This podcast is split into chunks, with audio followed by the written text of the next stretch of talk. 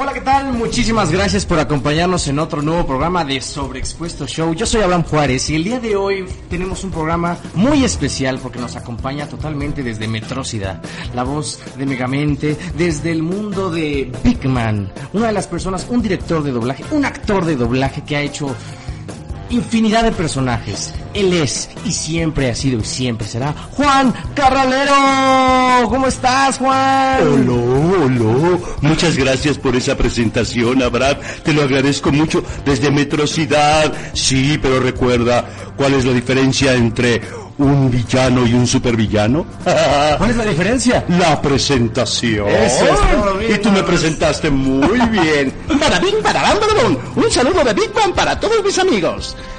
¿Cómo estás, Juan? Bien, muchas gracias. Muy feliz de estar aquí con ustedes, Abraham. Acabas de llegar de Bolivia. Exactamente. ¿Cómo te fue en Bolivia? Eh, maravillosamente. Es increíble que en esos lugares tan lejanos requieran tu presencia para dar un show, un espectáculo y sobre todo de una ciudad un poco pequeña. No fui a La Paz, fui a Oruro y, y la gente, la verdad, dices, no piensas que, que, que, que tanta gente vaya a verte y que los medios, gracias al Internet, pues te conozcan hasta en el último rincón del mundo de habla hispana, claro, estoy eh, hablando de eso.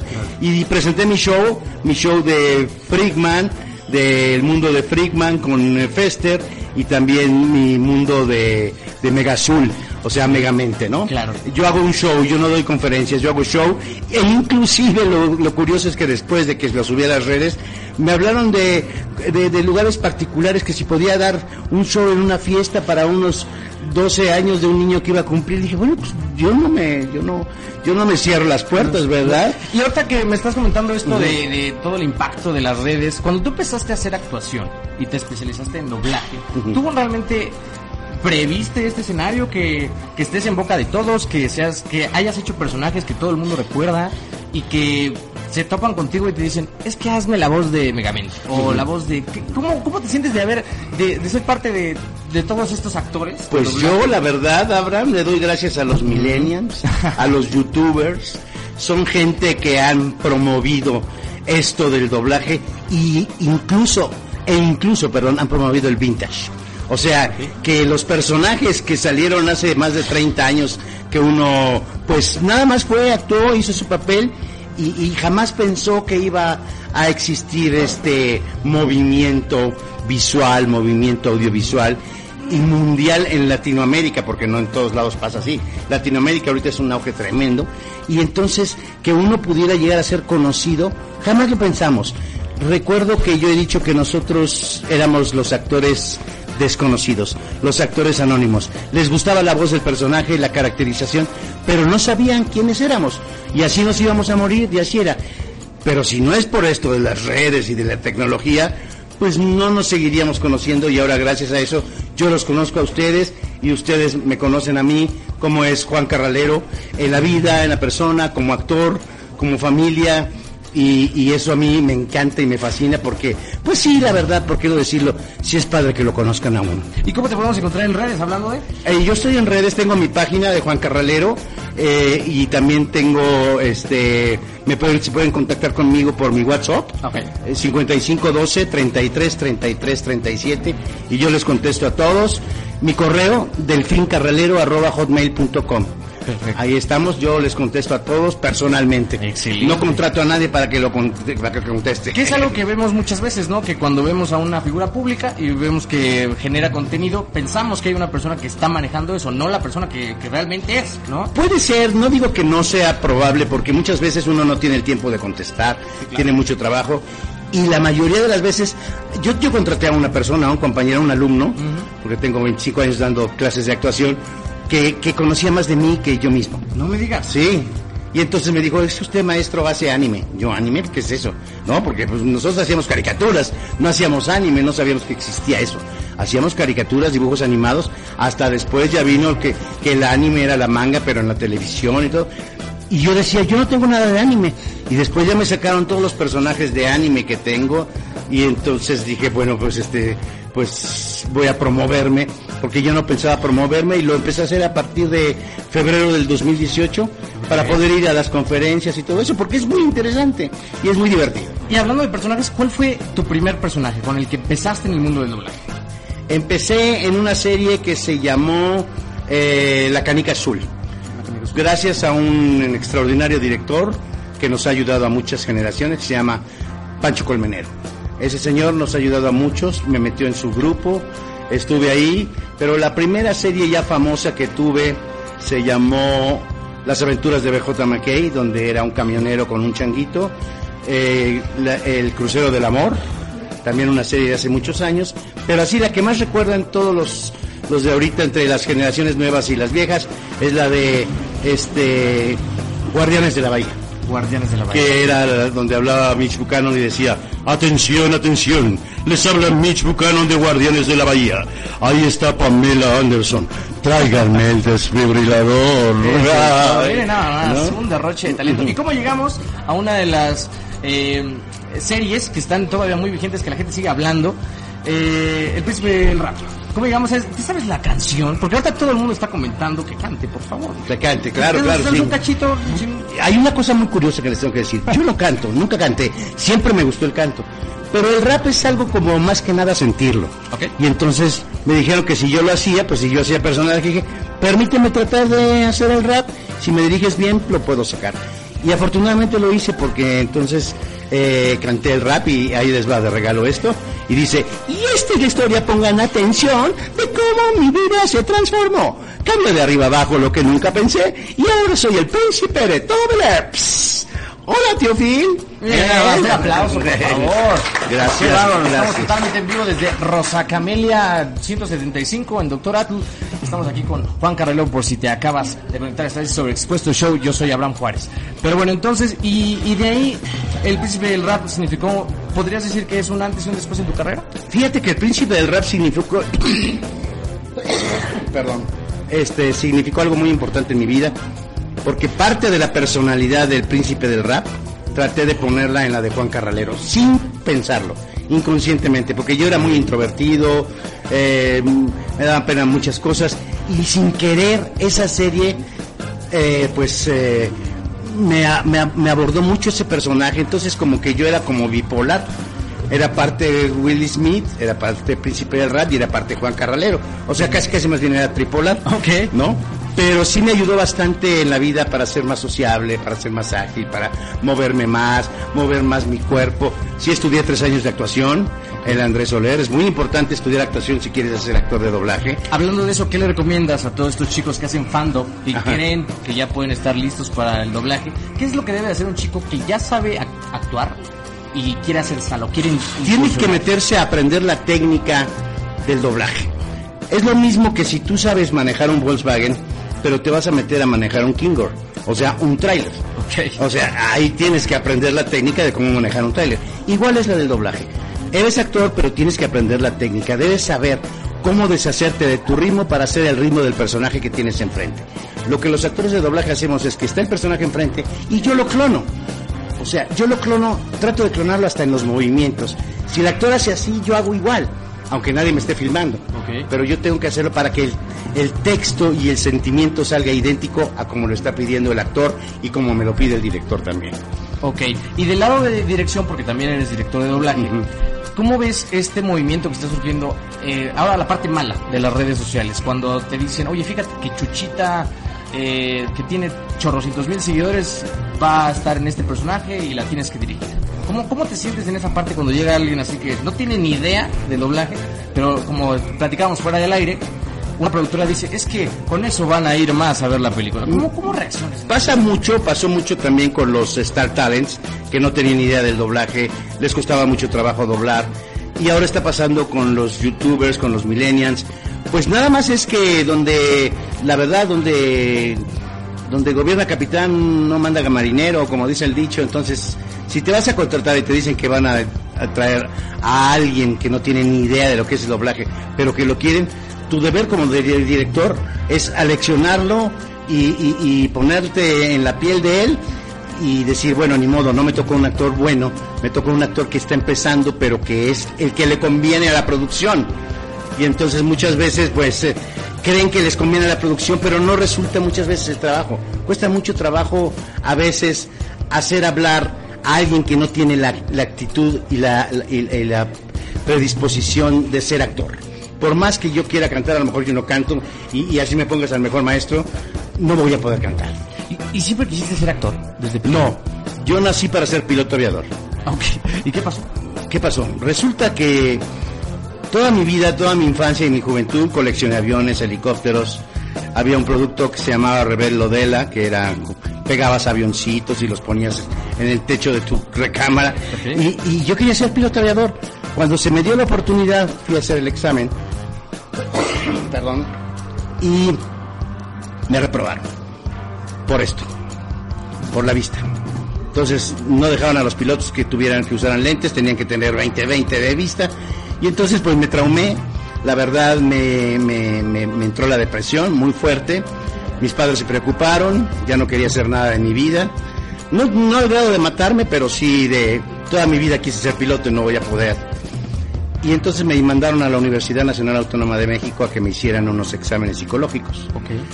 las psicólogas de ahí, en departamento, para que te orienten a ver qué puedes estudiar o qué es, qué es lo tuyo. Y después de tres o cuatro citas que tuve con las doctoras, con las psicólogas, ya después me dijeron que había dos caminos en mi vida. O que era yo, que debería ser o pianista, no por lo flojo, sino porque yo tocaba piano en esa época. Sí, y, o también actor. Y dije, ¿cómo actor? Y pasó por mi mente, dice, pero qué tonterías están diciendo, la verdad. ¿Cómo pasamos de ser un Sí. piloto a... Sí, a actor. Y dije, bueno, o soy actor o soy pianista, les voy a hacer caso. Pianista me voy a morir de hambre porque voy a estar en un bar tocando con puro borracho, con una copota en medio del piano para que me pongan 50 pesos. No, mejor me dedico a actor y voy a ser famoso, la televisión, las telenovelas, este, todo. Y me puse a estudiar actuación, impre- eh, investigué, estudié tres años actuación en la Andrés Soler, que es de la Asociación Nacional de Actores, y de ahí surgió, pues, irme a la televisión, pero no se me dieron muchas oportunidades en la televisión, porque, pues, es, eh, como todos lados, mucho muy viciada y, y por casualidad me encontré, o nos encontramos Pancho Colmenero y yo, y me, me sugirió hacer doblaje, y se ganaba muy bien. En esa época, hace 40 años, se ganaba más que si hicieras televisión. ¿sí? Porque trabajabas diario en doblaje y te hacías cuatro o cinco películas diarias. Yo en la vida real de que tengo en esto más de 43 años, he hecho más de 25 mil películas. Y no ¿Cuántas? 25 mil. Y no estoy exagerando, ni me metí nada, ni tengo mucha gripe, ni calentura, ni nada. Generalmente los actores que trabajamos en esto hacemos tres películas al día. Eso no significa que yo sea el estelar. En una puedo ser el soldado o el, o el cabernero o, o el, o el mesero. Pero ya significa una película. Yo llego y digo, buenos días señor, ¿le sirvo algo? No, gracias. Ya fue una película, ya me, me ocuparon para esa. Entonces no significa que yo tenga 25 mil estelares, no. Tengo como 30. Perdón. Pero sí, en promedio, calculando, trabajando 200 días al año, pues he hecho el cálculo que son más de 25 mil películas dobladas. Dobladas al año. Al no, No. en, en los 40 años. En los 40 años. En, los, cua- en, en estos 40 años, eh, a- acabas de estrenar una serie en Netflix. Sí, se llama Desencanto, la cual estoy muy orgulloso porque la dirige mi hijo. Eh, Rodrigo Carralero es el director de, de- de esa serie. Lo premiaron en Premios Atril el año pasado por esa serie, Desencanto. ¿Qué son los premios Atril? Los premios no Atril sepan? son eh, unos premios en donde los externos votan cuál es su serie favorita. O sea que sí le piden la opinión a los millennials, a todos esos youtuberos, cuál es su serie favorita y ellos opinaron que era Desencanto. Y este y, y es ahí por donde donde ganó mi hijo. Ah, qué ¿Me entiendes? Por, gracias por la pues por la popularidad que tiene entre los chavos. Y además es el creador de del de los Simpson del Matt Groening. Matt Groening. Entonces, pues tiene un auge tremendo, ¿no? Y en estos, en todos tus años que llevas de carrera, ¿cuál ha sido la anécdota con un fan en la cabina que te haya marcado para, para dejar tu que hayas entendido que con tu voz le dejas no solo tu huella a unos chavos, sino ya para toda la vida? Mira, me pasó en una taquería. Ok. Estaba yo en una taquería, entonces pedí, me, me da por favor dos tacos de, de bistec con chorizo es increíble, ¿no? ¿Viste con chorizo? Entonces, señor, sí, cómo no. Y me se acerca una señora y dice, oiga, yo usted lo conozco, su voz la conozco. Le digo, claro, señora, acabo de pedir dos tacos de bistec con chorizo, ¿no? Entonces digo, ahí es increíble, ¿no? Porque la señora se relacionaba a otra cosa, que mi voz de, de plano, pues la conoce. O sea, si, si vas en el camión y te oyen hablar, y la gente hace, ¿qué pasó? Como que, como que a veces doy tonos de Will Smith, a lo mejor, y entonces de ahí dice la gente, ¿y este qué? Entonces ahí empiezan a, a conocerte o a tratar de ver, ¿y este sujeto raro qué pasa, no? Pero es importante porque es el primer contacto que tienes con tu público. Con tu público, muy bien. Y como hay mucho, he visto que muchos compañeros, muchos amigos se sacan de onda cuando una voz la cambia. ¿Qué pasa ahí? ¿Son los directores? ¿Son los productores? ¿Qué, qué- cómo, ¿Cuál es el, el consenso? Son los mismos actores y productores. Ok, El actor porque se vende más barato. ok. Has visto, no digo que todos sean igual, pero sí. Has visto que a Will Smith lo han doblado tres actores, ¿no? Entonces ahí es donde viene la rebatinga de quién cobra menos para que se lleve el personaje. Y ahí es donde la casa productora dice, oh, bueno, pues yo me voy es con más el más por barato. dinero, lejos de... De- Exactamente. Más por dinero y más porque la productora no tiene credibilidad. O sea, creen que Juan Carralero nada más dobla a Will Smith cuando es cómico. ¿Sí? Y que otro actor lo dobla cuando está haciendo un drama. Y no es cierto. Para ser comediante necesitas dominar más el drama. No es tan fácil. Entonces yo hice a, este la película de Mohamed Ali o dos almas o siete almas, perdón, y es un dramón. Y, y el dramón que me aventé, que me han felicitado por internet, es cuando yo no quiero a mi papá en, en- en el Príncipe del Rap. Entonces dicen, oiga, ¿qué dramón se aventó? Pues sí, ¿y cómo lo hizo? Pues nada más y nada menos que lo viví. Digo, no, no he, no he pasado por esa experiencia, pero como actor necesito vivirla en ese momento para poder expresarla a mi público con el sentimiento y que sientan lo mismo, porque ellos después de seis meses que grabé ese programa lo van a ver en sus casas, así era antes, y entonces yo debo plasmar esa energía y ese sentimiento, el cual Will Smith estaba plasmando en su, en su, en ese momento en la escena. Entonces, la técnica, por eso les digo que es la actuación, la técnica nosotros usamos, que nosotros usamos en lo que es doblaje y la mayoría de televisión, cine, se llama la técnica de Stanislavski, o sea, la técnica de la vivencia, para vivir algo y transmitirlo al público, no hay más que sentirlo. Yo no puedo decir, ay, me duele la muela si no me está doliendo.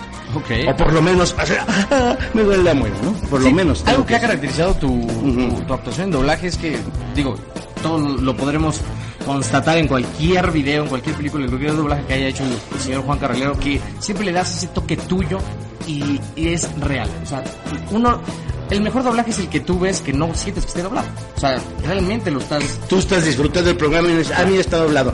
Ya las- los, los labios se le fueron por otro lado.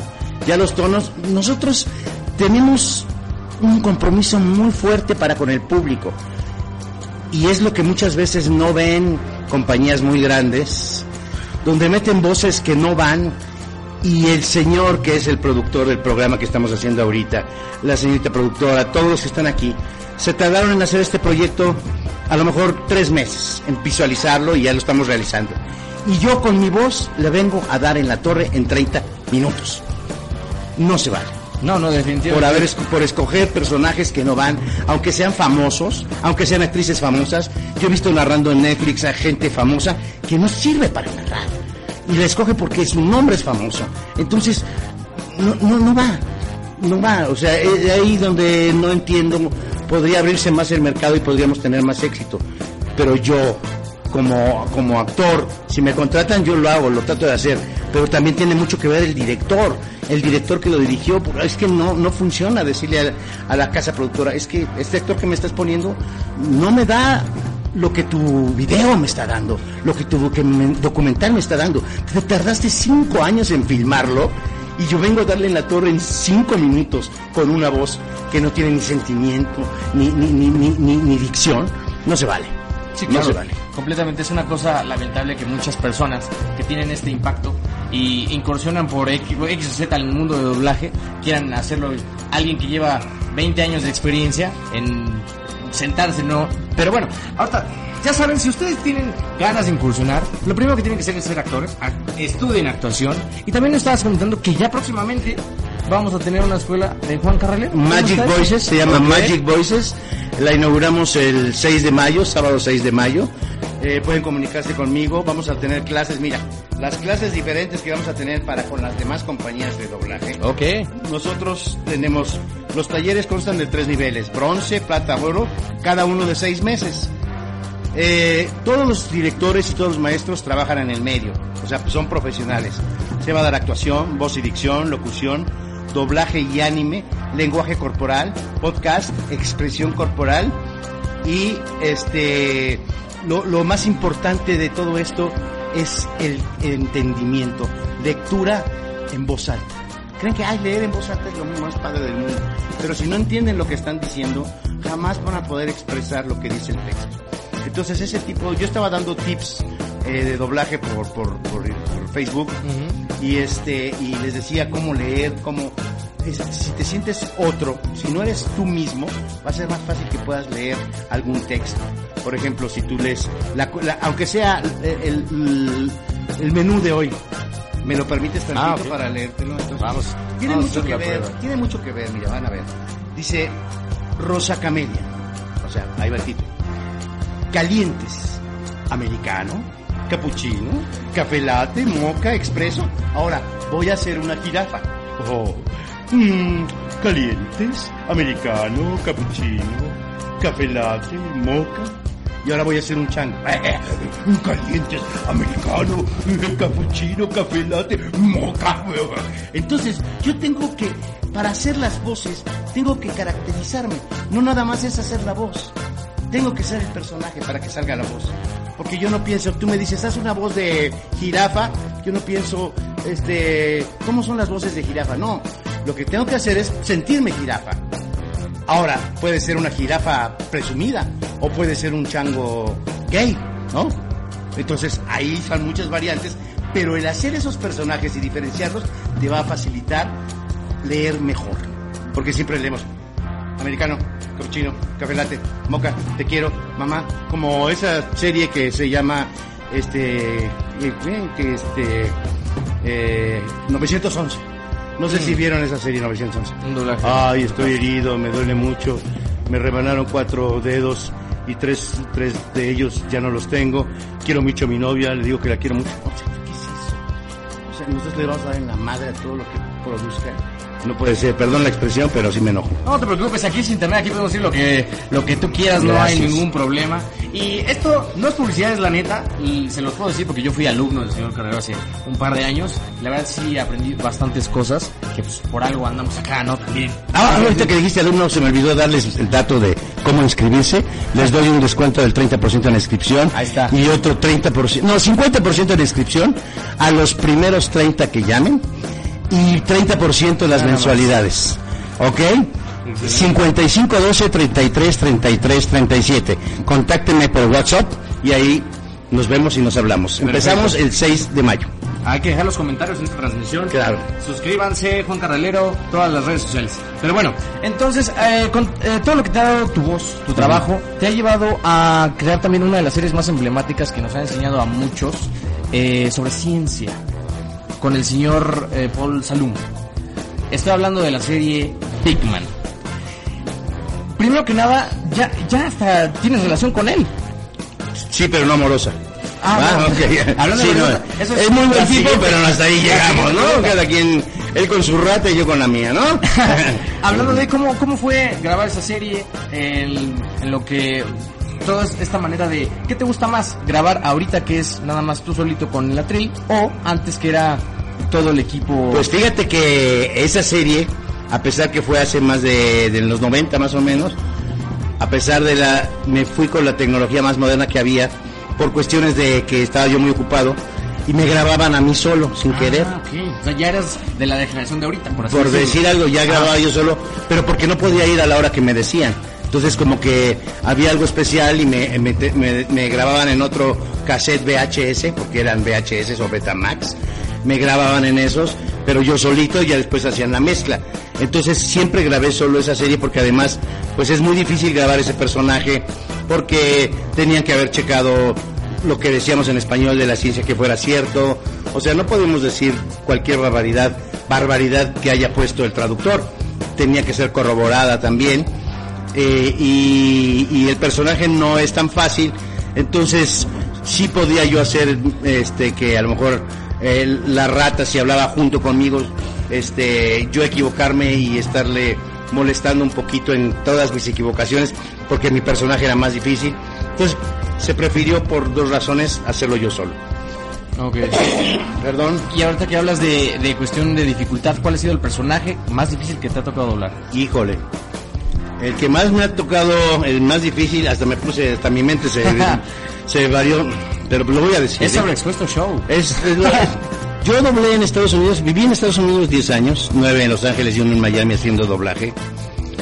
Y una de las más fuertes y difíciles fue haber doblado dos películas pornográficas. Chan, chan, chan. Chan, chan, chan, chan.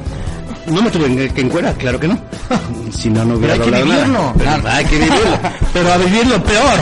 Porque resulta que el productor y el director decían que al mercado latino, y más al mexicano, le gusta mucho oír groserías, malas palabras. Y resulta que mis personajes, pues nada más hacían reacciones, ¿no? O hablaban tantito, pero era pura acción y reacciones. Entonces, no, dile malas palabras, ay lo que te nazca. dile. Entonces empezar a pensar entre las reacciones, entre el ajetreo, entre que hacer como que estás haciendo el amor y todo eso, pues darle más énfasis estaba muy difícil. Pero lo peor de todo es que las dos películas que yo hice, digo, no es por nada, pero eran de gays. Ok. Entonces a veces me tocaba dar y a veces me tocaba recibir. Ahí estaba la cosa, chamaco. Entonces eso fue lo, lo más, este, no digo castrante porque fue una buena experiencia, pagaban muy bien. Eso, eso le restaba, no, este, ¿cómo se llama? ¿Cómo se llama? Le restaba, mm, a lo mejor no querer hacerlo, eh, pues por el dinero lo hago, ¿no? ¿Cómo no? Pagaban bien. Y este, pero sí fue muy cansante, muy cansado, perdón, muy cansado, te hiperventilas, ah, si de por sí en escenas normales de amor te hiperventilas, porque lo haces solo, entonces, sí, ya no, ya no te firman, entonces, y hablando de esa, acabo de dirigir una serie muy buena para Netflix, que se llama Sex- Sex, Education, exactamente. Y hablando de hiperventilarse, sí está, está fuerte, la serie está buena, está muy abierta. ¿Cómo es Netflix, no? Abierto y ahí les va. Y así es la verdad. Y así es la historia. Y estoy muy orgulloso porque a la gente le ha encantado. Le ha encantado que, que estamos dentro de los parámetros de la nueva libertad, el nuevo lenguaje y, y- que no nos hemos pasado de, de, de- de lo que es la realidad. Al contrario, la estamos vislumbrando por primera vez en la historia de cómo hablan los chavos en la secundaria o cómo hablábamos nosotros en la secundaria y en la prepa, ¿no? Que era diferente a hablar en la sociedad. Claro, y ahorita, eh, justamente como hablas de la realidad, en la industria del doblaje, ¿tú crees que se ha demeritado el trabajo? Ahorita que hace un rato platicábamos sobre que hay algunos actores que le dan un personaje grande solo porque lo hace más barato o porque esta parte de los youtubers. ¿Tú crees que realmente se, le- se ha desvalorizado el doblaje? Sí, como no, definitivamente se ha desvalorizado. O sea, ya no te importa mucho la calidad, lo que decía yo de las de, de- de los Star Talents, no estoy contra ellos, pero si un Star Talent no puede hacer doblaje, pues este que hagan un casting porque porque sí han, han usado Star Talent. Miren, les pongo un ejemplo clarísimo y me van a dar este eh, la aprobación de lo que voy a decir. Hay un cantante que es extraordinario, puertorriqueño, puertorriqueño que se llama Cheyenne. Ese es extraordinario intérprete, magnífico cantante. Lo pusieron a doblar una película que se llamó Enredado. Enredados. El señor ha trabajado como actor, pero ahí se, no se nota la verdad en sus palabras, no se nota la verdad en su vivencia, en su actuación. Entonces salió como, como una voz como que sale de otro lado y no va con el personaje. Y eso es lo que les falta a muchos actores, que sí son actores y que sí son intérpretes, pero que les falta ese poder despersonificarse, poder dejar de ser Ellos. ellos para ser el personaje. Ahí es donde está la falla que yo veo. Y hablando de personajes que has logrado, cuáles son los que te piden más tu público a la hora de, de llegar a Bolivia, de llegar a dar tu- tus conferencias. ¿Cuál es el personaje más entrañable que tú te has dado cuenta que se queda muy marcado en, en el... en Son tres el personajes. Uno de estos es. Hola, uy, les habla Roger Rabbit. Saludos, soy su amigo Roger Rabbit. Uh, por favor, estoy buscando a Jessica. Si la encuentran, me la mandan. O si no, escríbanle a Abraham. Y dice dónde está, por favor. Ese es uno. El otro es el de. Hola, ¿cómo están? Les habla su amigo Megamente. Me gusta lo malo, muy malo y malísimo. no olviden, si quieren estudiar actuación, vayan a la escuela Magic Voices de Juan Carralero. A la escuela. Y el otro, lógicamente, es el de Badabín. Badabán, Badabún. Y el príncipe del rap. Son los cuatro principales que me piden y que sin querer pues han hecho que el público los siga manteniendo porque son personajes que ya tienen más de 30 años o 20 años que nacieron y que el público pues lo pide, ¿no? Y más diferentes generaciones, eso es lo más bonito, digo, ay, creo que no nada más le pegué a los de los 40, 50 y 30 años, sino también ahorita los chavitos, gracias a que las pasan en internet y a que la pasan en cable, pues conocen a los personajes. Así es. Pues bueno, ahorita vamos a un ligero co- eh, corte comercial. No se despeguen, seguimos aquí en Sobreexpuesto Show. Yo soy Abraham Juárez y estoy con un invitadísimo de lujo, mi queridísimo Juan Carralero. Volvemos, estás en Sobreexpuesto Show. Pues bueno, seguimos aquí completamente en vivo porque no podemos estar parcialmente en vivo, ¿verdad? No, completo, completamente. o- o estamos en o no. O en vivo o en muerto. Exactamente, porque he escuchado mucho eso de mis compañeros, es Ajá. total con- Ujú. Pero bueno, ahora estamos platicando que la actuación pues redirigió tu camino. Estamos de acuerdo, ¿no? Sí. ¿Cómo ves? Eh, ¿Tú considerarías que la actuación es, es sanadora? ¿Es una manera de, de que una persona que está pasando un mal momento pueda... encontrar- Psicológicamente, mira, eh, dado, a- a- debido al, al tipo de actividades que se dan en una escuela de actuación, viene a ser casi como una terapia psicológica de grupo. Lo que tú haces en la escuela de actuación, no lo vas a hacer en tu casa. O sea, solamente lo haces en las clases de actuación con tus compañeros, porque están haciendo lo mismo.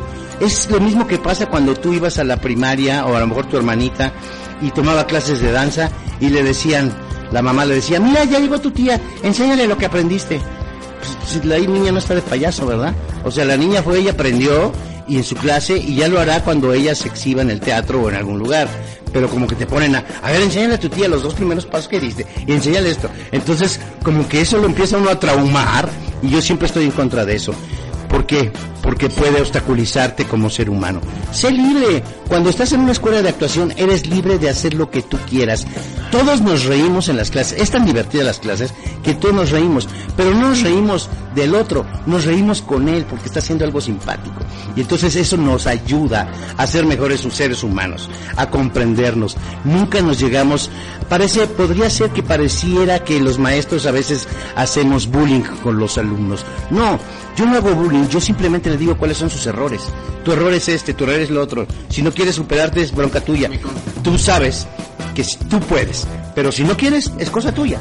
Yo no te voy a llevar más allá. Si tú no quieres dar un paso más, yo no te voy a obligar, pero debes darlo porque vas por buen camino. Entonces es algo muy importante de las, de las clases de, de- actuación porque te llegan a, te van a ayudar a ser mejor ciudadano, mejor ser humano, a comprender más las cosas y, y- y- a tratar de, de- de desenvolverte socialmente.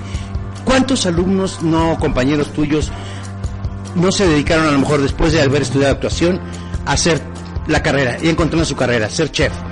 Pero el haber estudiado actuación les ayudó a que cuando ellos eran chefs, a dar clases también, a, poder presentarse, a pedir trabajo, a poder ser más extrovertidos.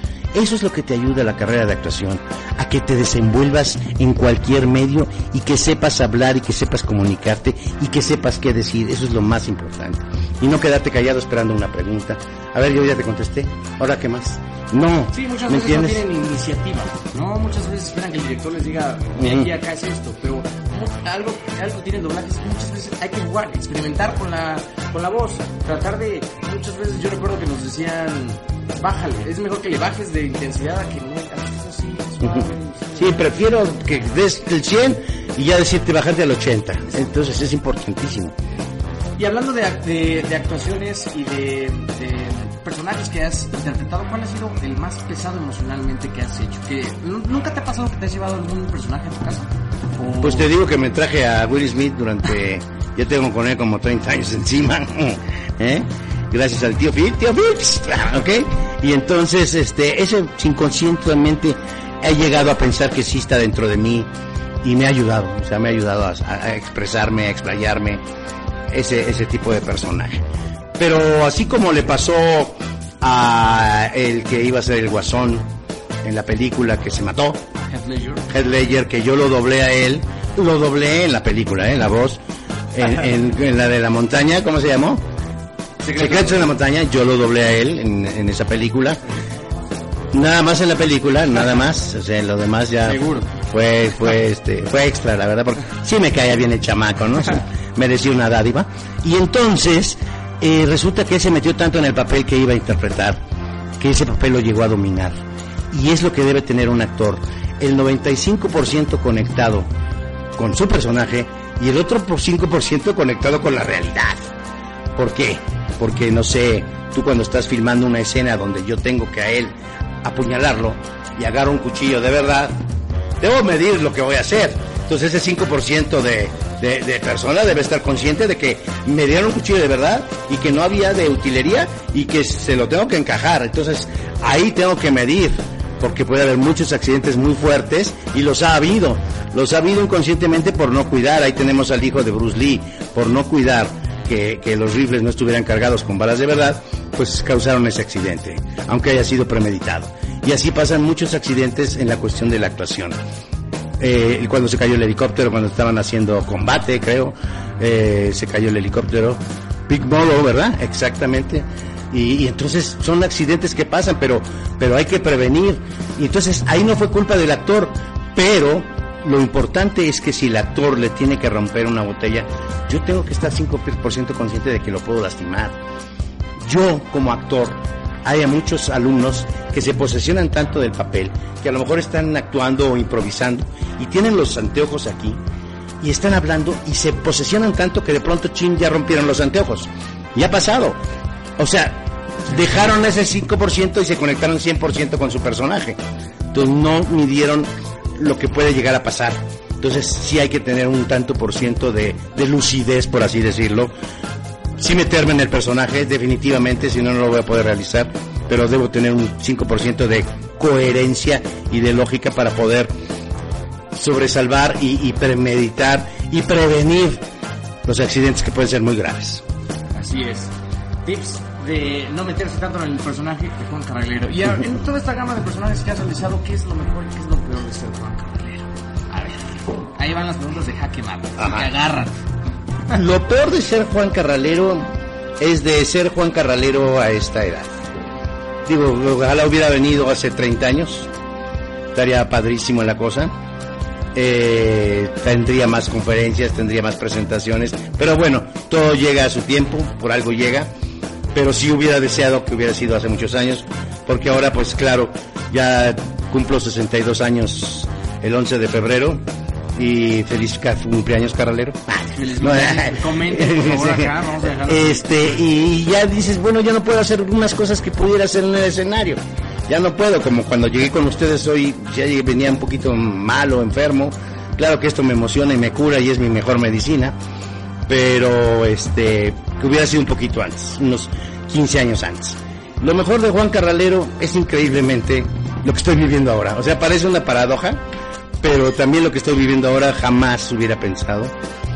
El, el estar con el público, el tener más de 10 mil seguidores, el que te vayan a ver 8 mil personas a la Universidad Nacional Autónoma de México junto con Paul Salum y que digas, oye, pues no soy ACDC, ¿no? O sea, no soy un grupo famoso, pero estoy arriba de un escenario donde me están viendo 7 mil personas en vivo y al día siguiente 8 mil y después en el poli otros 7 mil. No nada más a mí, sino a Paul Salum, que también jala mucha gente. Pero la, la, la, el, público, a Paul Salum le pide la voz de Juan Carralero.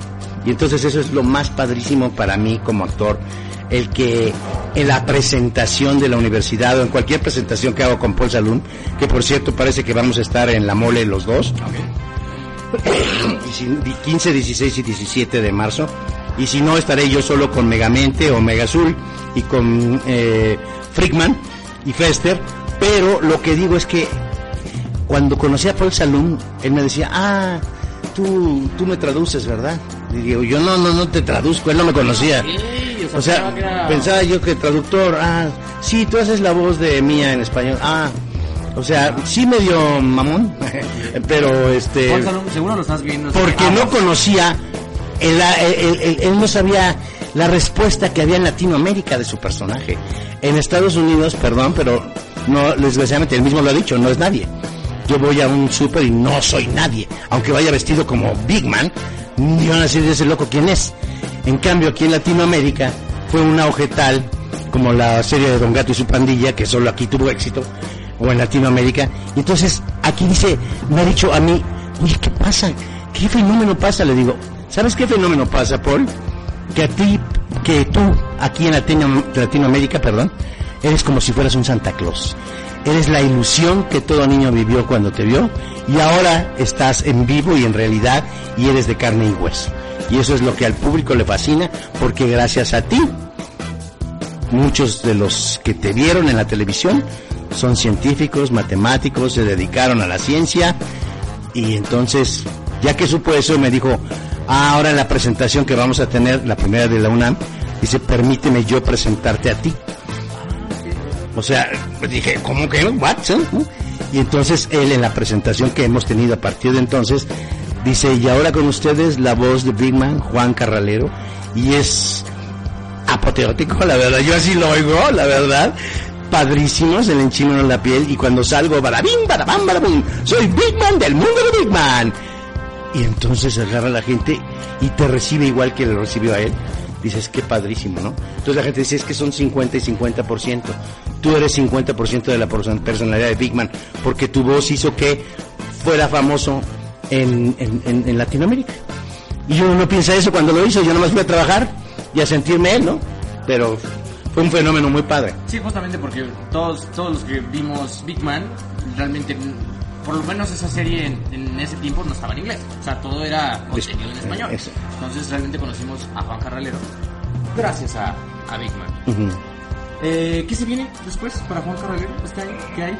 Pues eh, ir a diferentes países. Tengo dos ofrecimientos, uno de Argentina, otro de Puerto Rico. Y lo más eh, que lo que más me emociona es tener mi propia escuela, ¿no? Abrir ya mi propia escuela y este, vamos a estar en Tasqueña y, y Miramontes, ahí cerca de la Central del Sur. Eh, muy, muy, muy bien la dirección para que aquí me, me, me manden al Inge que necesita un curso, ¿Eh? ¿verdad? producción, y producción dice, no, pues, hasta le van a pagar el curso, ¿verdad? Si más producción, solo sí, en ese video. Y ahí vamos a estar y con maestros muy, muy buenos. Y voy a tener una clase muy especial que se llama canto, pero va a ser canto de todas las series japonesas animadas. O sea, no nada más van a dar canto, sino que van a cantar las series japonesas animadas por un gran cantante y, e intérprete que se llama César Franco. Ok, excelente. ¿Algún sueño que quieras cumplir? Que pues una meta. Pues vivir varios años, aprovechar esto y que no me vaya yo cuando todavía no, no, no según yo no me toca, ¿no? Porque sí he estado en en momentos muy fuertes, porque el problema tengo del asma, no tengo, no tengo EPOC, pero tengo el problema del asma que me ataca cada cambio de temporada. ¿Cómo haces para sobrellevarla? Pues este, cuidándome, poniéndome este disparadores, em, este, ¿cómo se llaman las eh, esto que haces en tu casa que ¿cómo se llama? ¿Oxígeno? No, no eso no llegó todavía al oxígeno, sino las eh, eh, producción. Nebulizaciones, exactamente, gracias producción. Nebulizaciones y este y espero no perder este volverme Alzheimer porque ya se me está olvidando todo. no, eso eso me, me, me, es lo que más me puede. El que no pueda a lo mejor ayudar, pero ya ves, de pronto estoy así antes del escenario, salgo al escenario y, y vino la varita mágica y me curó y, y, hice bien mi presentación Así que no se preocupen, no me desmayen en el escenario. Ay, Le doy todas las ganas. Ajá, para rato. Sí, fue muy curioso porque yo lo fui a recibir a usted ahorita aquí que llegó y tenía una leve tos. Ujú. Y ahorita estamos preguntando pues, dónde nos vamos a poner, qué vamos a hacer. Agarramos el lugar. Eso díselo a mi mujer, papá. Porque cree que nada más toso, porque cree que nada más toso en mi casa. No, cuando estás afuera, ja, ja, ja, te compones. Pues afortunadamente me compongo.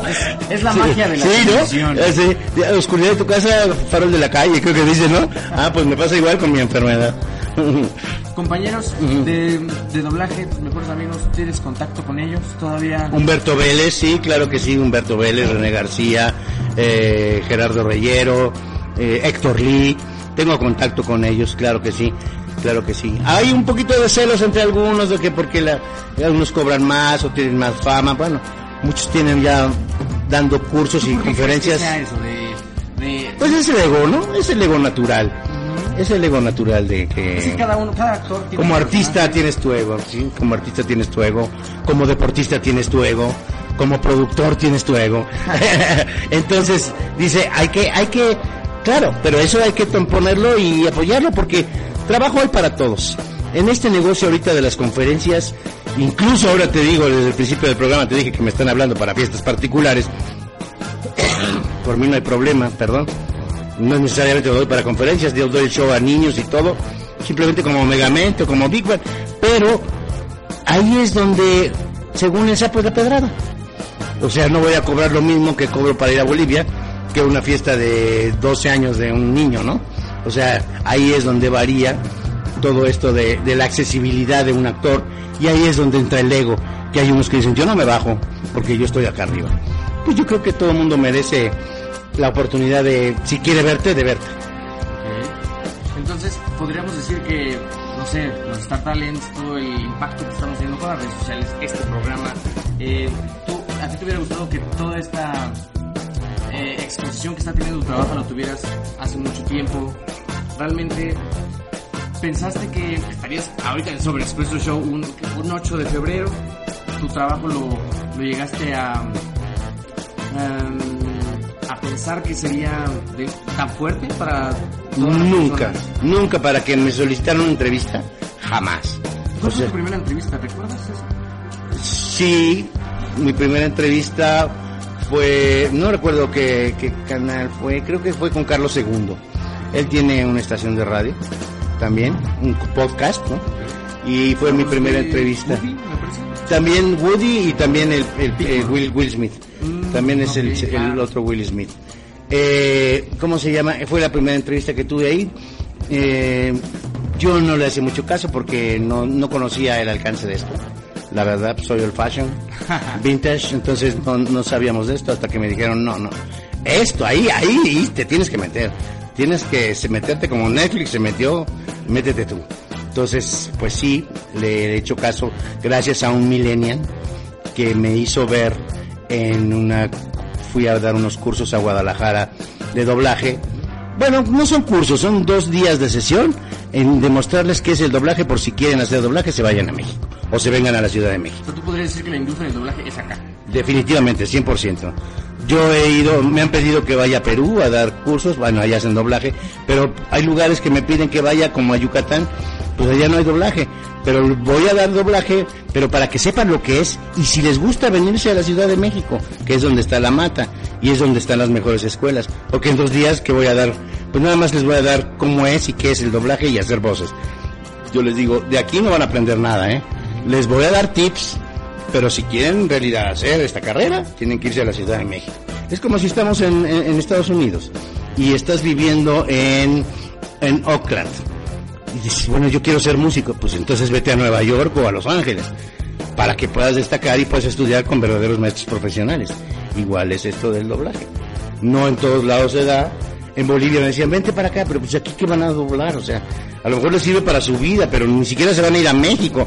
Tengo gente como, como experiencia que viene desde Zacatecas los viernes en la noche, toma su clase el sábado, a lo mejor te tocó algún compañero así, y se regresaba el mismo sábado a Zacatecas. O sea, sacrificaba su viernes para venirse en camión y regresarse y estudiar lo que a ellos les gusta, la actuación, que es algo que, que, que no hay edades para la actuación. Yo tengo, tú viste, no sé si te tocó, teníamos niños de 6 años que no sabían leer, pero sí sabían actuar. Y teníamos personas mayores de 65 años, ¿sí? Aquí tengo uno presente. y, este, y que, que siguen estudiando actuación. Y no quieren salirse de la escuela porque es su modus vivendi. O sea, ya son personas que, eh, que se jubilaron además, pero que nunca pudieron lograr ese, ese gusanito, la espinita que traían adentro, de a lo mejor actuar, de ser actores, actrices. Y ahí lo están desarrollando y tienen, en la escuela donde estaba yo, ahí tienen más de cinco años, pero no por malos, sino porque es su vida, porque nada más están esperando que sea sábado para ir a tomar las clases. Y es lo diferente que existe a una escuela normal. En las escuelas de actuación o de deportes o de fútbol, el, el, el, la persona busca ir y lucha contra la familia para poder llegar porque le dicen que se va a morir de hambre. Ah, no, vas a vivir de la actuación, te vas a morir de hambre. También se muere de hambre si es arquitecto. También se muere de hambre si es ingeniero. No importa, si no es bueno, claro. Entonces, de lo que estés, sé mejor siempre. Trata de ser diferente a todos los demás. Ahorita que habemos más en todo, pues es la única, el único camino. Haz algo especial para ser diferente a los demás y poder ser mejor a la hora de que tengas un casting, una, una, una competencia leal. Y eso es muy importante, superarte en lo que quieras, en lo que quieras ser. Yo te doy ese consejo. Qué, qué bonito, un aplauso por favor. Qué bárbaro. Gracias. ¿Y cuál dirías tú que es la diferencia justamente entre pasión y talento? Pues yo creo que las dos se componen, ¿no? Porque yo puedo tener mucha pasión, pero no puedo tener nada de talento. O sea, puedo querer mucho algo y no poder lograrlo porque no tengo talento. Y además puedo tener talento y no tener pasión. O sea, ahí, ahí tengo que conjugar las dos cosas porque son palabras y son hechos sueltos que los tengo que conjugar para que, para que destacar dentro del medio o dentro de cualquier lugar que esté yo. Yo, por ejemplo, cuando pues, me han dicho que cuando hablo, cuando me comunico, pues eh, hablo con todo el cuerpo, hablo con, le meto como pasión, ¿no? Porque me gusta, me encanta de lo que estoy hablando. Y me encantaría que todo el mundo pues fueras así, porque mi carrera de actor, de doblaje más que ahora, yo estoy muy orgulloso y la siento como, algunos actores no dicen eso, pero yo sí digo, la siento como mi propio hobby, porque yo aparte de que me divierto, aparte de que es sano y aparte de que me gusta, me pagan. Entonces, pues no hay algo mejor en el mundo que hacer lo que te gusta y que te paguen y que seas feliz. Y cuando entraste en el mundo de la actuación, ¿por qué empezaste a hacer las cosas? ¿Por pasión o por dinero? Porque también... eh, Primero por dinero. Es importante. Primero por dinero. Yo dije, aquí voy a ser yo de- el hijo de Televisa, porque todavía no existía eh, Azteca, TV Azteca, era Canal 13. Dije, yo voy a ser hijo de Televisa. Yo de ahí me, yo de ahí no me, yo de ahí no me suelto. Y no me pude ni agarrar. Entonces, este, surgió esto del doblaje. Yo hacía, en esa época que era 1975, cuando salí de, de estudiar actuación, estudié del 72 al 75, había muchas radionovelas. Existía algo que era la radionovela. Y pues había mucho trabajo en la XW.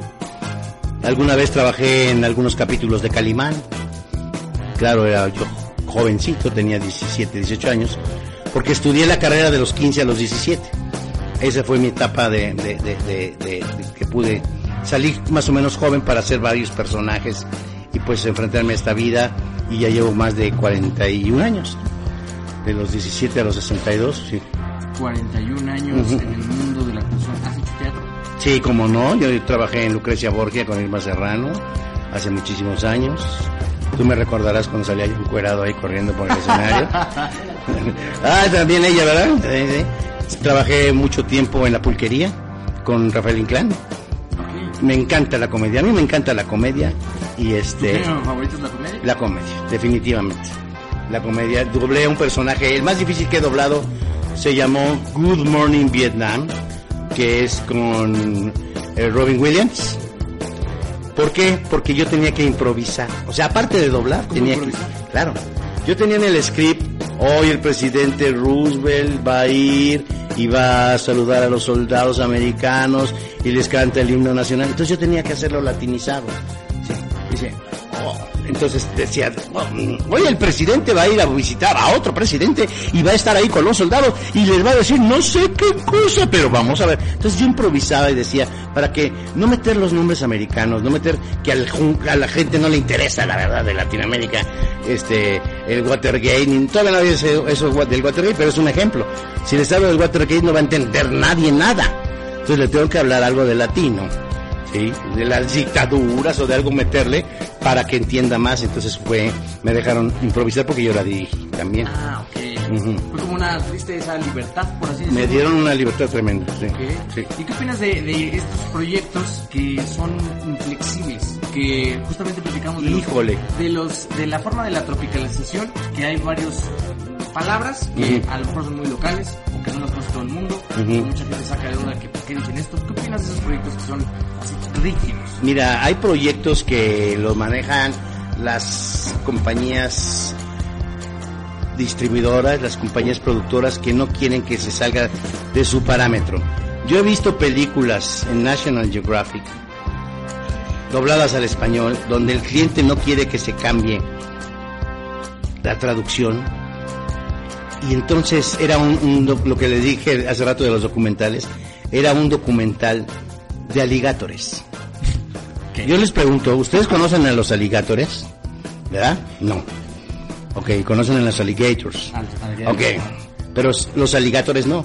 Y entonces en todo el maldito documental era, el aligator acaba de ir a atacar a otro aligator y, o sea, y eso lo permitió la compañía productora y dijo, aquí se dice alligator porque aquí en Estados Unidos se dice alligator. Entonces en español va a ser alligator. Entonces ahí es donde no hay una concordancia y donde donde pues el que paga manda, ¿no? Y yo como director, digo, no la hice yo, pero digo como director, si les digo es que yo no puedo decir a, alligator, me pues dilo porque el cliente lo está pidiendo. Y si no quieres decirlo tú, que venga otro director y la dirija porque yo como compañía de doblaje tengo que respetar a mi cliente. Quiere que diga caca, digo caca. Punto. ¿No? Entonces, ese es ahí es donde hay que respetar al cliente. Y bueno, si el cliente, como digo yo, el cliente, aunque me vayan a correr después de doblaje, el cliente siempre pierde la razón. Así es, justamente. ¿Y cuál dirías, para ti, cuál sería la fórmula perfecta para que una película, una obra de teatro, eh, cine, doblaje, salga bien, que lo disfrute el público? Pues eh, tiene que, lo más importante es adaptarse a la idiosincrasia del lugar a donde vas. Yo me acuerdo que cuando estaba yo en la pulquería que les mencioné, que obras de teatro, cuando íbamos a Puebla teníamos que adaptar la obra, porque Puebla es un lugar que tener, hay que tener mucho cuidado, porque es muy, eh, ¿cómo se llama? Es más, eh, Puebla es un lugar donde mucha religiosidad. Entonces podría haber, sí, podría haber palabras que insultaran hasta el mismo, a la misma gente de allá. Entonces habría que hacerle una adaptación al lugar que fueras es lo que vienes. Entonces, si quieres tener éxito, pues ponerle eso. Y eso es lo que tiene que ser en doblaje. Desgraciadamente, muchas veces nosotros no sabemos hacia dónde va la película.